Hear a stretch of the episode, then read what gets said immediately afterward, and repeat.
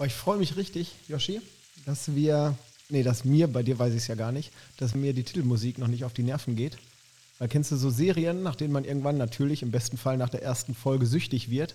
Aber wenn man dann den, wie heißt das? Ja, Trailer heißt das ja nicht hier, den Einspieler, wenn einen der nervt und man den nicht skippen kann bei, bei Netflix oder wo auch immer, ohne jetzt Werbung zu machen, dann nervt das halt. Das stimmt. Also mich nervt das bislang überhaupt nicht. Ich habe nach wie vor Bock. Ja, das nicht nur auf dieses Finde ich gut. Musst du also nicht ändern. Brauchst du keinen neuen Einspieler für. Ja. Finde ich immer noch, finde ich immer noch geil. Vielleicht switchen wir trotzdem mal zu. Zu Weihnachten oder so, dass man so ein bisschen mit. Du spielst die, Tri spielst die Triangel und die Glöckchen ein. Spielen wir, spielen wir live. Spielen wir live machen ein. Ja, machen wir uns so ein kleines Ja. LGO-Orchester. Nee, nee, nee. Im Musikunterricht habe ich immer nur die Arschgeige gespielt. Das hat nichts mit Weihnachten zu tun. Damals, lange ist es her. Und damit herzlich willkommen. Das Dutzend ist voll. Folge 12 von Einmal Leichtathletik Rot-Weiß, dem Podcast der LG Olympia Dortmund. Schön, dass ihr da seid, schön, dass ihr zuschaltet. Wir reden jetzt schon seit Wochen von der sogenannten Off-Season. Off-Season, übrigens ein Begriff, ich glaube, den gab es vor Corona gar nicht, zumindest nicht in der Leichtathletik. Ich habe den letztes Jahr das erste Mal gehört. Late Season, den Begriff meine ich. In der Late Season, ja, auf jeden Fall zieht sich die Late Season in die sogenannte Off-Season rein, um Ja. jetzt einfach mal zwei Begriffe wieder zu vermischen. Die Saison nimmt kein Ende. Richtig. Also, es gab trotzdem noch was. Ganz genau. Zu naschen. Ja. Dann, ja, so wie du sagst. Also gefühlt sprechen wir wirklich seit Wochen darüber, dass die Freiluftsaison eigentlich so langsam mal zu Ende ist und trotzdem passiert immer noch, immer noch ganz schön viel. Unter anderem internationales Meeting, Rovereto in Italien, Manuel Sanders. Letztes Rennen der Saison, da ging es noch einmal rund, 400 Meter in 45,94, also damit nochmal ein weiteres Mal unter 46 Sekunden geblieben. Coole Saisonabschluss auf jeden Fall für Auf ihn. jeden Fall. Geile Saison insgesamt auch. Ja, absolut, absolut. Und ja, um den gleichen Zeitraum stand noch ein Stabhochsprung-Meeting an. St. Wendel, irgendwo im Rheinland. Ja, wir hatten beim letzten Mal ja darüber gesprochen, dass das jetzt alles so ewig weit weg ist. Mhm, Also es ist näher als Italien. genau. Und dort das, ja, lang ersehnte, heiß erwartete Duell Sam Kendricks gegen Till Marburger, deutscher Jugendmeister gegen zweifacher Weltmeister. So und sie nämlich. haben, sie haben, sie waren In immerhin, einem Atemzug. Genau, und sie waren immerhin zur gleichen Zeit im Wettbewerb aktiv. 5,20 oder 5,20 so, Meter, 20, genau, war die Höhe. Da ist Till leider ausgeschieden, Sam Kendricks gerade eingestiegen. Da hat, Aber er, da hat Sam gezittert. ja, es war, war knapp für ihn. Am Ende gab es glatte 5 Meter für Till, auf jeden Fall nochmal ein toller Wettbewerb von ihm. Und er ist auch am vergangenen Wochenende, am Freitagabend, in Recklinghausen beim Marktplatzspringen nochmal am Start gewesen. 4,85 Meter dort nochmal für ihn, aber richtig gut lief es da nochmal für Konstantin Rutsch. Denn 5,15 Meter konnte dort seine Freiluft-Bestleistung einstellen. Diesmal auch wirklich Freiluft. Wir hatten ja aber davon berichtet, dass er beim letzten Mal wegen des Wetters Richtig. in die Halle ausweichen In musste. Sittard, ja. Wobei es aber auch in Recklinghausen geschüttet hat. Ja. Dementsprechend diese Leistungen nochmal höher zu bewerten. sind. Definitiv. Und beide Springer werden auch am kommenden Wochenende nochmal zum Stab greifen, sind hier beim LGO Sommerfest im Stadion Hachenay mit dabei. Aber wir können schon mal verraten, Stab ist hier mindestens zweideutig gemeint, denn sie starten nicht nur im Was für Stabhochsprung. eine geile Ist Überleitung. gut, ne? Und das war nicht mal geplant. Wahnsinn.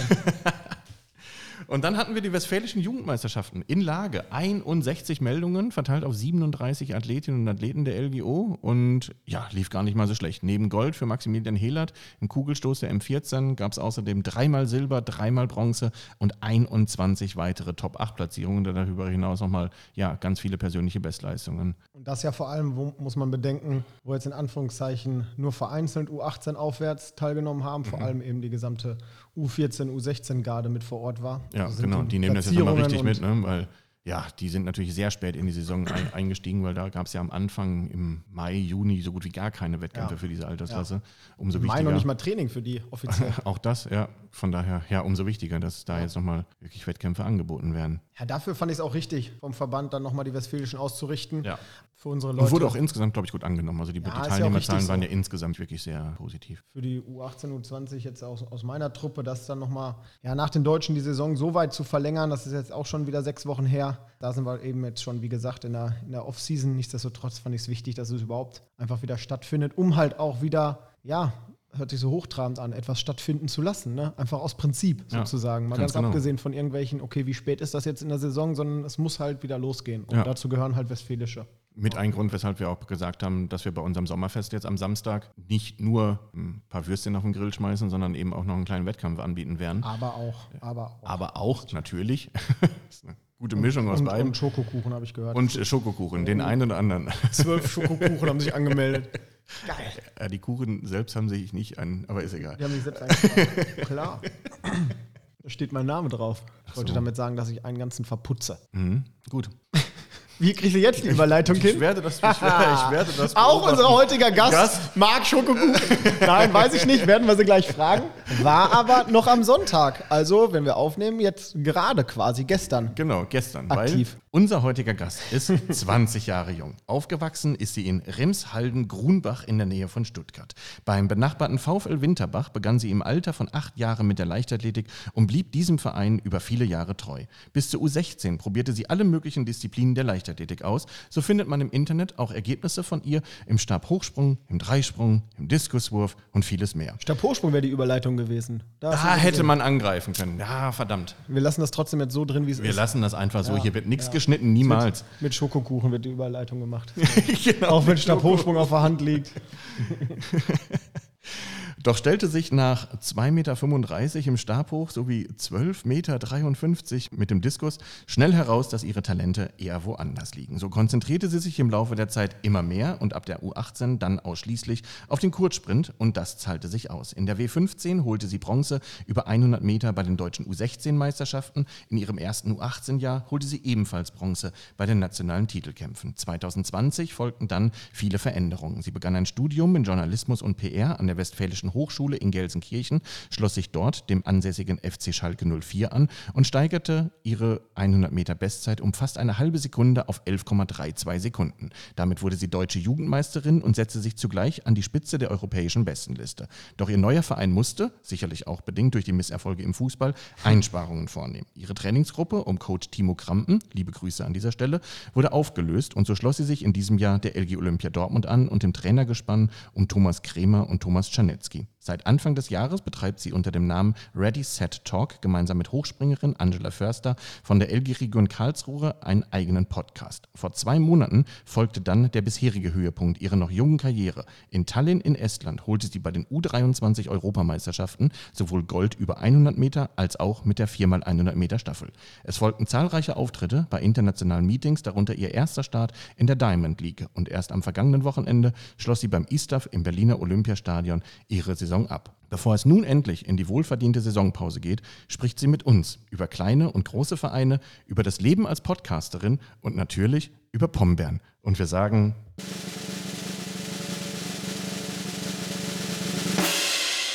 herzlich willkommen, Lili Kaden. Ja, vielen Dank für die Einladung. Schön, dass du da bist. Hi. Und ja, mir hat besonders der letzte Satz ganz gut gefallen. Ich spreche auf jeden Fall gerne über Pombeeren, auch über Schokokuchen. Also bin gespannt, was mich jetzt gleich erwartet. Bezüglich des letzten Satzes hatten wir gestern noch überlegt, ob wir nicht eigentlich den Stadionsprecher Joshi Müller dazu bitten, um dich gebührend anzukündigen. Ja. Aber wenn dir die Pom- Pombeeren auch so gefallen, Ja? Ja, wir waren uns tatsächlich nicht sicher, Vielleicht- welche, welche Version der lieber gewesen wäre. hättest du ihn dabei? Den Stadionsprecher Den? Stadionsprecher. Ja, Wäre jetzt ein bisschen spontan, müsste ich mir irgendwas aussuchen, aber Warte, könnten wir- wir. wir könnten holen wir, ihn. Wir holen ihn. Möchtest du lieber die Stadionsprecher-Variante Ja, haben? gerne. Ja, gerne. Na gut, dann warte. Deutsche Jugendmeisterin 2020 über 100 Meter. Europas schnellste Jugendliche des Jahres 2020. U23 Europameisterin über 100 Meter und mit der 4x100 Meter Staffel in diesem Jahr. Und wir freuen uns sehr, dass sie heute bei uns ist. Herzlich willkommen, Lili Kaden. Ja, das ist schon ein Push. Ja? Da kann man schon mal PB Ja? laufen danach, ne? Genau, genau so. Also, Also, wir entscheiden uns doch Genial, für, die, ja. für die zweite Version. Wir lassen aber beide drin, dann können die Zuschauer, Genau. Zuhörer entscheiden. genau. Ja. Ah. So interaktive Podcasts wären auch nicht schlecht. Genau. Ah, Wenn Sie jetzt für, wenn Sie hier Version A hören möchten, dann drücken Sie pf, A. Einmal die Light und einmal die Hardcore-Variante. Ja, okay. genau. Ja. Ja. Hardcore ist dann aber Pombeeren. Und das gerade war Light. in Genau. dem Fall. Ja, Ja. klar. Aber was dir nicht verborgen bleiben wird, ist das Entweder-Oder 400 Meter Battle, wollte ich sagen, aber 60 Sekunden, da bist du ja deutlich schneller. Dementsprechend musst du aber trotzdem da durch. Ja. Auch nach deinem letzten Wettkampf jetzt bin gestern. vorbereitet. Du bist vorbereitet. Ja, oh klar. Mann, sie hat vor ja gut, dann Ich wollen wir glaube, ich aber mal kann die schnell schon fast antworten. auswendig, die Fragen. Sehr gut. Ja. Dann ist ja gut, dass wir heute 20 andere haben.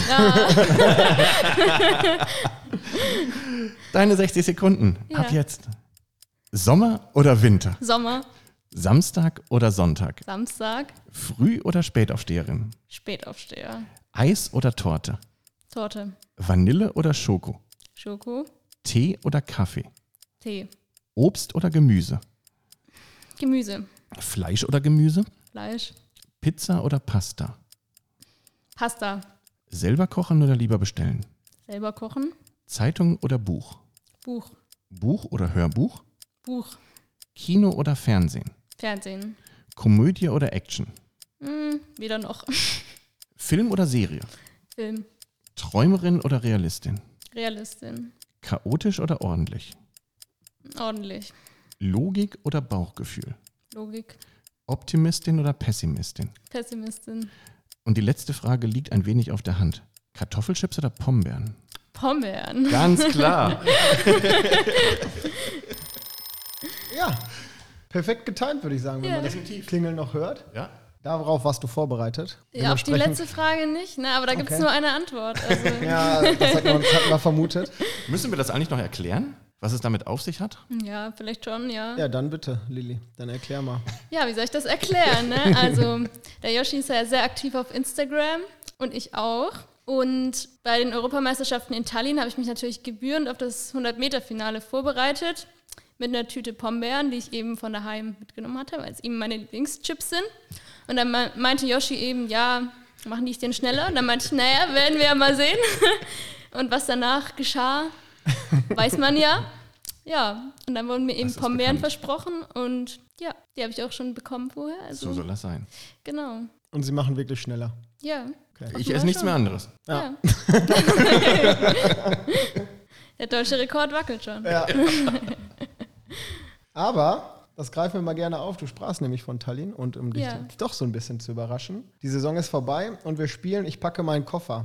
Oh, Aber wir spielen ihn ein bisschen anders, als du das vielleicht aus der Vertretungsstunde im, weiß ich nicht, in der Schule in Baden-Württemberg kennst. ja. Also mit einer ja, Assoziationskette. Wir nennen Begriffe und du sagst möglichst spontan, was dir dazu einfällt, also was du mit diesen Begriffen in deinen Koffer packen würdest. Also ein Gegenstand oder muss das einfach irgendein Begriff sein? Irgendein Begriff, was du jetzt aus dieser Also Saison mitnimmst, das hat alles. Mhm. ein bisschen was mit der Saison zu tun. Darauf hast du nicht vorbereitet, dementsprechend fangen wir auch gleich an und beginnen, ich glaube, recht einfach mit dem Begriff Tallinn. Gold. Thomas, Welcher? ah. Training, Hart. Nationaltrikot, Hm, schön. LGO, Äh, Verein. Leistungssport, Anstrengend. Rote Erde Hm, Tempoläufe. und wir schließen den Kreis. Pombeeren, Geil. herzlichen Dank. Ja, gerne.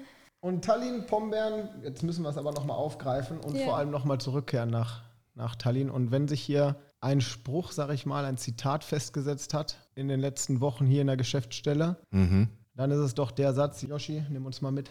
Ja, lass uns am besten nochmal gemeinsam reinhören in den Originalkommentar des Finales, so wie er auf dem Livestream-Kanal von European Athletics zu hören war. Awura away quickly.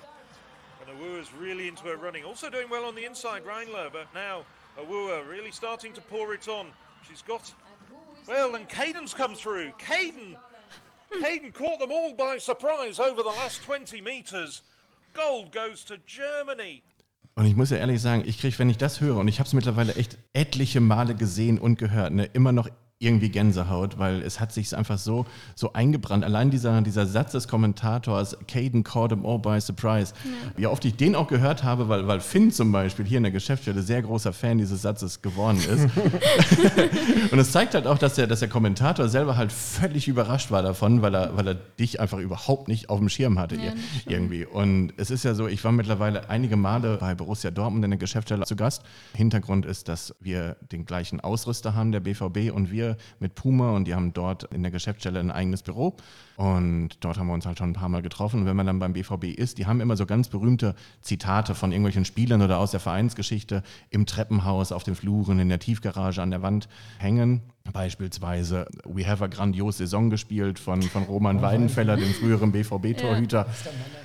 Und sollten wir irgendwann mal damit beginnen, berühmte Vereinsgeschichten, Zitate hier auch in Hachenei, irgendwo in der Geschäftsstelle oder im Stadion irgendwo dran zu pinseln, dann finde ich, Caden caught him all by surprise ist, ist der Erste, der, der hier irgendwo Satz. dran gepinselt werden muss, auf jeden Fall. Ist das so ein Satz für dich? Äh, ja, ich, ich, ich, fand das tatsächlich sehr amüsant, dass die das so gar nicht auf dem Schirm hatten. Also ich meine, anhand der Meldezeiten vor der Meisterschaft vielleicht nicht, aber ich hatte die drittschnellste Vorlaufzeit und die anderen zwei hatten halt drei Meter Rückenwind.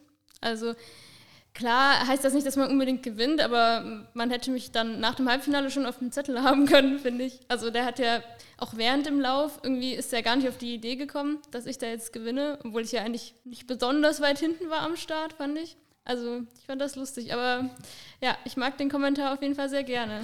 Ja auch, ja auch. Aber eben hast du dennoch mit Realistin, Logik und Pessimismus ja, geantwortet. Sprichst jetzt aber sehr selbstbewusst über deinen Sieg. Ja, das hat ja auch alles funktioniert. aber grundsätzlich bin ich schon eher die Person, die erstmal alles schwarz malt. Ja, also diese Saison war halt auch nicht einfach. Das ging halt auch nicht alles so locker von der Hand, sag ich mal. Also Tallinn war natürlich der Höhepunkt, da hat auch alles funktioniert. Aber drumherum war es echt nicht so easy. Aber ähm, wenn ich an Tallinn denke, dann ist ja wirklich alles positiv. Also ist ja wirklich alles gut gelaufen. Von daher kann ich da doch durchaus selbstbewusst sein. Absolut. Da müssen wir nachhaken, weil wir wurden auch angesprochen jetzt im Rahmen des Podcastes, ob wir nicht auch mal eine Folge im Rahmen von Lampenfieber und, und Wettkampfstress und so weiter machen können. Und dann gebe ich diese Frage einfach mal weiter und stelle sie ganz scheinbar platt. Wie gewinnt man? Ja, indem man eine gute Technik hat und auch sich mental so darauf vorbereitet, dass man sich hundertprozentig sicher ist, dass man gewinnt. Wenn man dazu nicht bereit ist, dann wird das nicht passieren. Also ich kann meistens schon vor dem Lauf sagen, wenn ich am Block stehe, kann ich sagen, wird das gut oder nicht. Mhm. Natürlich kann ich da jetzt keine Zeit sagen oder keine Platzierung, aber es kommt einfach auf den Fokus und die mentale Bereitschaft an vorher. Natürlich muss auch alles stimmen mit Kraft und mhm. bla, mhm. aber dafür, dass man am Höhepunkt, Saisonhöhepunkt eben gewinnt, muss man einfach bereit dazu sein. Und jetzt zum Thema Lampenfieber, was müsste da in so einen Podcast rein? Was sind so Sachen, wo du sagst, ja, wenn ich was mitgeben müsste den, den jungen Talenten hier auf dem Platz, dann das ist echt schwierig, weil das ja jeder selber für sich irgendwie regeln muss. Das kommt ja auch darauf an, warum man Lampenfieber mhm. hat. Also vielleicht hat man auch Lampenfieber, weil man sich nicht gut vorbereitet fühlt, weil man zu wenig Starts gemacht hat. Das gibt da auf jeden Fall viele unterschiedliche Gründe, aber grundsätzlich ja, muss man einfach an, an seinem Selbstbewusstsein erstmal arbeiten als Mensch, bevor man das eben ja, mit in den Sport nehmen kann, sage ich mal. Also wenn man sonst so recht unsicher ist, dann wird das auch auf der Bahn nicht funktionieren. Wächst sich sowas raus? Dass man sagt, okay, da muss man sich in der U14, U16 vielleicht auch noch keinen Kopf machen? Nein, muss man nicht. Also da, da war ich auch noch aufgeregter. Klar, die ersten deutschen Meisterschaften, so U16, ja. da denkt man, boah, das sind vielleicht meine letzten deutschen Meisterschaften oder irgendwie sowas. Da ist man ja viel aufgeregter. Man hat ja auch noch viel weniger Läufe gemacht, also das kommt auch mit der Zeit. Okay, weil man einfach dann diese Wettkampferfahrung und Wettkampfroutine bekommt. Genau, ja. Und äh, eben auch die Selbstsicherheit. Und von außen hat es aber dennoch den Anschein, dass es bei dir scheinbar stetig bergauf ging. Wie siehst du das selber und was ist da dann halt auch, wie hält man diesen Aufwärtstrend jetzt fest für die nächsten Jahre? Ja, das ist natürlich schwierig. Also klar, 2020 habe ich mich eben krass gesteigert und da ging es auch wirklich von Wettkampf zu Wettkampf. Also ich bin in fast jedem Wettkampf schneller gelaufen, immer neue Bestzeiten. Mhm. Und das war jetzt dieses Jahr natürlich schon nicht mehr so, weil das geht eben einfach nicht. Also eine 11.30 ist für mich immer noch eine große Leistung, auch wenn ich das letztes Jahr schon mal gelaufen bin. Das ist eben, je höher das Niveau wird, desto schwieriger ist es, sich überhaupt auf diesem Niveau zu stabilisieren. Und das ist halt, ja, sag ich mal, ein Denkprozess. Damit muss man ja erstmal klarkommen. Weil man möchte natürlich immer, immer schneller laufen. Ja. Das geht aber eben nicht. Und ja, ich bin jetzt eben schon froh, dass ich eine 11.28 gelaufen bin. Ich hätte ohne Gegenwind im Finale bestimmt auch noch eine schnellere Zeit laufen können. Aber es zeigt auf jeden Fall, dass die Peak-Performance schon mal besser ist als im letzten Jahr. Und ich hoffe eben, so geht es dann stetig bergauf, immer ein paar Hundertstel schneller. Bespricht man das so offen? Weil du sagst, da muss man, das muss man erstmal verarbeiten, da muss man erstmal mit umgehen, mit dieser, ja, in Anführungszeichen neuen Herausforderung, dass oben irgendwo die Luft ja dünner wird und man nicht von Bestzeit zu Bestzeit und man jetzt auf einmal mhm. über Zehntel spricht, sondern auch mal über Hundertstel?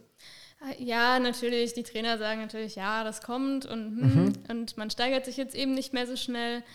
Ja, also man re wir reden da schon drüber, das ist ja auch wichtig. Aber, weil, aber ja, Lilly bleibt ungeduldig. Ja, klar. Sehr gut.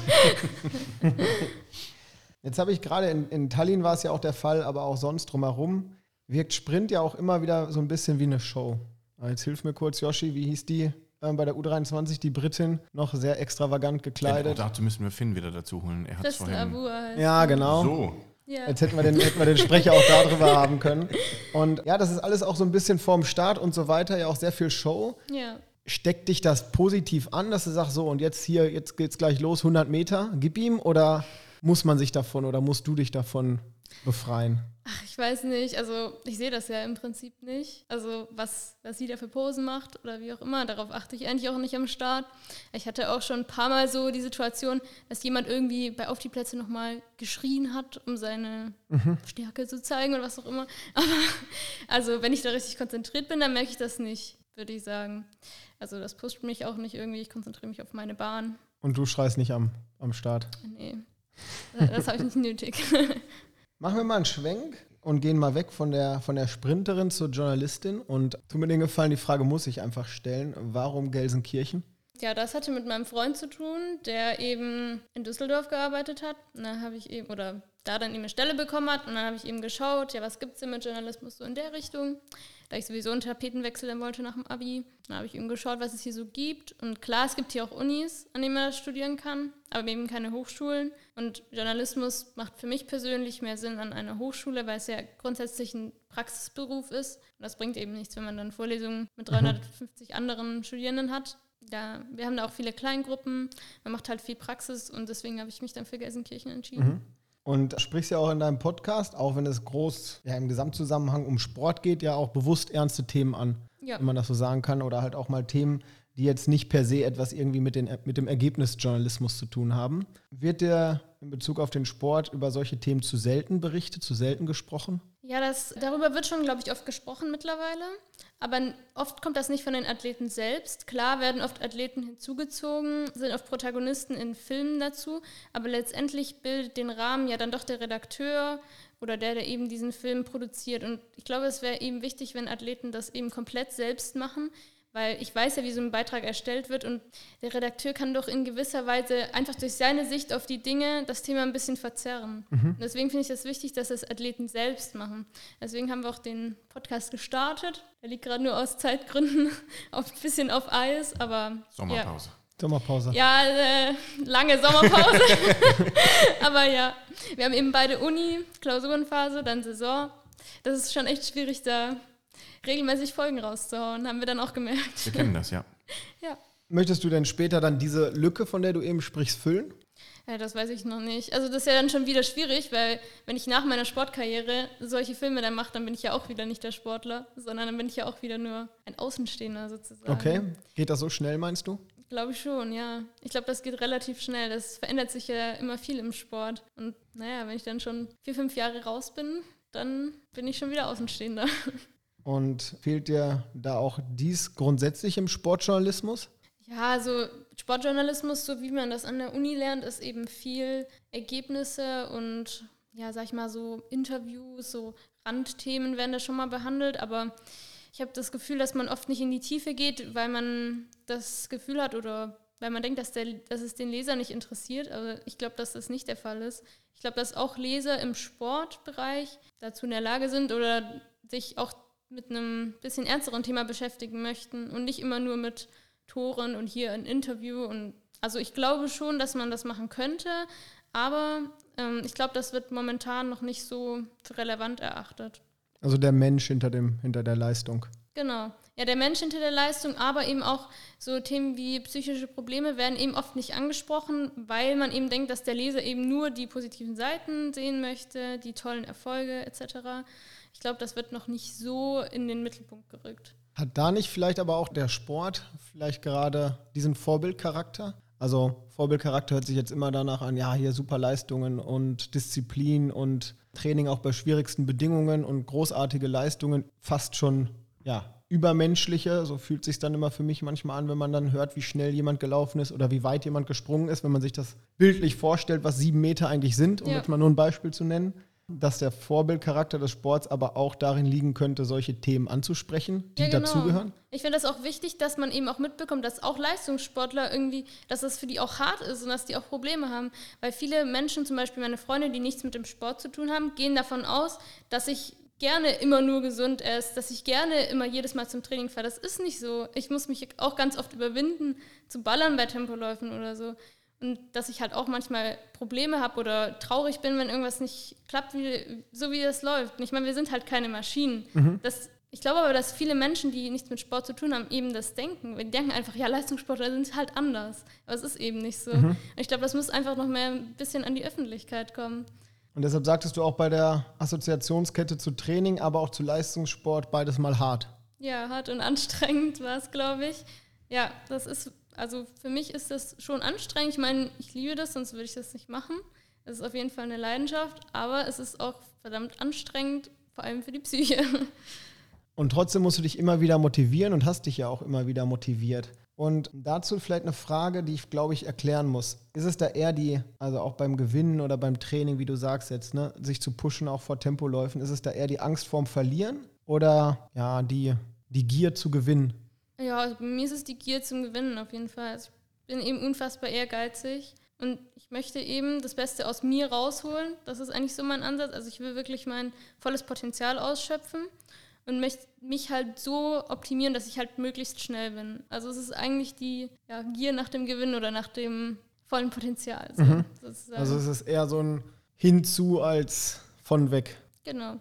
Und lass mich da nachhaken, aber auch den Schwenk so ein bisschen machen, weil gerade dieses Leistungssport oder jetzt auch Profisport und auch U23 EM-Titel, kann man ja gar nicht oft genug sagen, das ist schon so tief im absoluten Profi- und Leistungssport, dass man ja auch vielleicht in gewissen Phasen auch des, des, der Saison bewusst ja auch an sich denken muss. Und was mich damals, wie weit lang ist es her, drei Monate, absolut positiv überrascht hat, war eben ja deine Nachricht, wie selbstverständlich hier an die Geschäftsführung, an Yoshi. Ja, ich bin dieses Vochenende da, wenn ihr beim Jump and Run noch Hilfe braucht, sagt einfach Bescheid. Ja. Und das wirkte so, wie du es auch formuliert hast oder wie du es ja auch jetzt dann bestätigst, vö- völlig selbstverständlich für dich, ähm, da zu helfen. Ist das etwas, was dich auch auszeichnet, dass ja klar, ich muss auf mich gucken und ja, es ist auch meine Karriere und du sagst, ich bin furchtbar ehrgeizig, aber ey, wenn mein Verein da ein Meeting macht, helfe ich auch gerne? Ja, das macht mir einfach Spaß. Also ich würde jetzt nicht sagen, dass ich per se eine sehr so ja, äh, hilfsbereite Person bin. Also ich habe jetzt nicht mega viele soziale Engagements, aber ich stehe einfach gerne auf dem Platz. Also ich schaue mir auch einfach gerne Wettkämpfe an. Und wenn ich dann da eben Hürden rumschleppen kann, dann mache ich das eben gerne.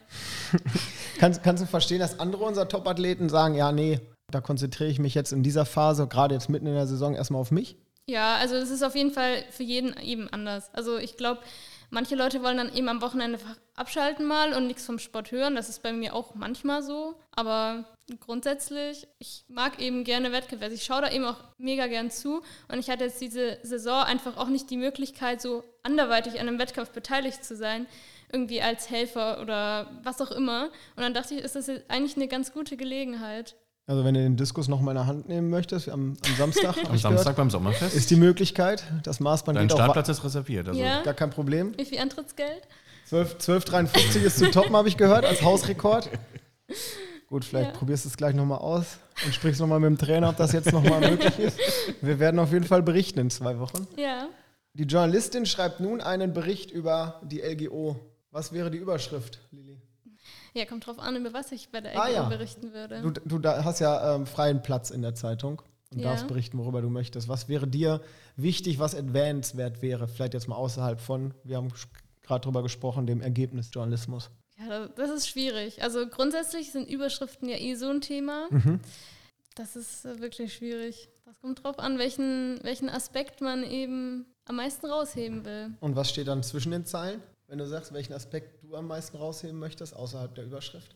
Wie meinst du? Ja, was, was, wenn du sagen würdest, okay, ich schreibe einen Bericht über die Ja. LGO und Überschrift ist immer schwierig, aber was wäre in dem Artikel drin, wo du sagen würdest, das würde ich erzählen wollen über deinen Verein? Ja, also ich würde erzählen wollen, dass es nicht so ist, wie man sich einen Großverein vielleicht erstmal vorstellt, sondern dass es eigentlich Ja, ich würde sagen, es ist eine große Familie, so kann man es auf jeden Fall sagen.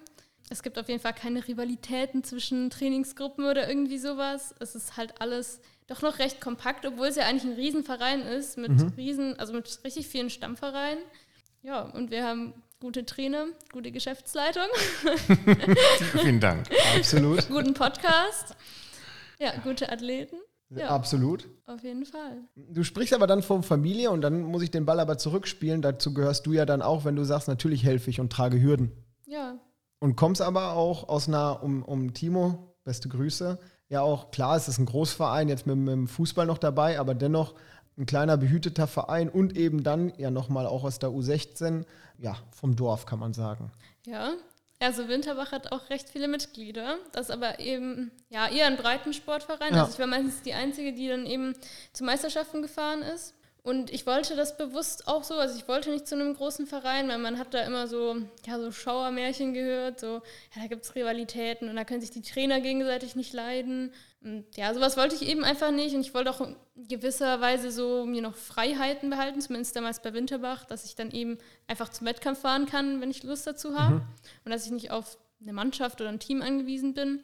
Als ich dann zu Schalke gegangen bin, war es eigentlich noch dasselbe. Also Schalke ist wirklich ja. eine kleine Abteilung, aber das war eigentlich auch ganz kuschelig da, sag ich mal. ja, aber klar, beim, also je professioneller man wird, desto professioneller muss auch der Verein sein. Also langfristig wäre das sowohl mit Winterbach als auch mit Schalke nicht gegangen. Einfach allein schon wegen dem Budget und der Orga. Also man braucht da dann auch einen Verein, der hinter einem steht und der das eben weiter fördert. Also war der Schritt zur LGO der Schritt in die Professionalisierung und gleichzeitig dann aber Glück gehabt, dass es noch ein bisschen Familie ist. Ja, genau, so war es. Also ich hatte auch ein bisschen äh, Angst, ehrlich gesagt, weil man, ja, man weiß ja nie, ob das dann alles funktioniert mit dem Verein und den Trainern, aber nee, ich bin super happy hier. Es war aber auch wirklich nochmal ein großer Schritt. Da bin ich schon nochmal viel professioneller geworden, allein wegen den Trainingsmöglichkeiten, die in Schalke natürlich nicht so gut gegeben waren wie hier. Hier habe ich ja alles, was ich brauche. Und in Schalke war das eben so ein bisschen Kraft ein Container vielleicht mhm. und halt eine Bahn. Und hier habe ich ja alles mit Halle und Rundbahn und Kraftraum. Also bleiben keine Wünsche übrig. Und trainierst ja bei Thomas Schanetzky und Thomas Krämer, die, wenn ich das so von außen verfolge, die gleiche Philosophie verfolgen, sich immer viel absprechen. Wie funktioniert das für dich als Athletin? Ja, eigentlich recht chillig. Also ich habe eigentlich nichts mit der Kommunikation zwischen den beiden zu, tun. Also ich muss keine Botschaften von einem zum anderen überbringen oder so. Die sprechen sich da schon ab. Und wenn ich irgendwie so ja, Bedenken oder sowas habe, dann spreche ich eigentlich immer mit beiden. Und das klappt eigentlich ganz gut. Also es ist eigentlich ein gutes Trainerteam, die zwei. Und ja, bringt der eine etwas für dich mit, was der andere dann vielleicht erst später fokussiert oder anders, anders angeht, wo du sagst, ich brauche dann auch beide? Ja, ich brauche auf jeden Fall beide. Also bei Thomas Czarnecki mache ich eben sehr, sehr viel Kurzsprinttechnik. Da bringt er eben auch viele neue Übungen rein, die halt ein bisschen kurzsprintfokussierter sind. Also die brauche ich auf jeden Fall, um auch ein bisschen Abwechslung reinzubringen. Und Thomas Kremer hat halt auch einfach super viel Erfahrung im Kraftbereich, also generell im Sprintbereich und auch bei den Tempoläufen. Da weiß ich einfach zu 100 Prozent, dass das Programm, der hat das schon bei 1000 Athleten gemacht, der weiß, dass es für mich funktioniert. Und die ergänzen sich da super. Und wir gönnen dir von Herzen die ja, jetzt anstehende Off-Season. Ja. Aber nimm uns noch mal mit, was liegt nächstes Jahr gedanklich zumindest schon mal an für dich? Mm, also erstmal in der Hallensaison die 200 Meter. Mhm. Ich hoffe, Thomas Czarnecki hört zu und nickt jetzt. ja, genau. Also da möchte ich mal die 200 machen. Ich muss auch die 60 machen. Also die beiden Disziplinen stehen in der Halle an. Du musst? Ja, wegen der Maximalgeschwindigkeitsentwicklung die ist wichtig. ja, genau. Also das wäre so der Plan für den Winter. Und draußen wird der Saisonhöhepunkt, denke ich mal, klar, gibt es EM und WM. Aber bei den Frauen weiß man ja immer nicht, ob man reinkommt oder nicht, mhm. weil die Konkurrenz halt schon stark ist. Auch wenn man gute Leistungen bringt, weiß man das nicht. Deswegen habe ich da mal die Universiade ins Auge gefasst, falls sie dann stattfindet. Genau, da sind die Normen auch nicht so schwierig wie bei den großen Meisterschaften. Aber es ist schon groß. Universiade ja, ist schon ein Riesending immer. Klar, es ist ein Riesending, ja. Aber da ist die Norm eben auch realistisch zu erreichen auf jeden Fall. Und ja, das wäre dann mein geplanter Saisonhöhepunkt, wenn es dann stattfindet. Genau. Wir werden es begleiten. Einerseits Absolut. hier auf dem Podcast, mhm. gleichzeitig natürlich auch auf dem Platz und wünschen dir jetzt für die Pause alles, alles Gute und dann für die Vorbereitung ganz viel Erfolg und das nötige Lächeln. Ja, vielen Dank. Schön, dass du da warst. Ja, vielen Dank. Zwölfte Folge, Yoshi. Das war's schon wieder. Ich hoffe, das Outro, die Outro-Musik nervt mich immer noch nicht. Dann machen wir auch noch eine 13. Wir werden das gleich testen. Und dann hört ihr es in zwei Wochen erneut. Ganz genau. Also ich bin da. Ich auch und ihr hoffentlich auch. Bis dahin. Macht's gut. Tschüss.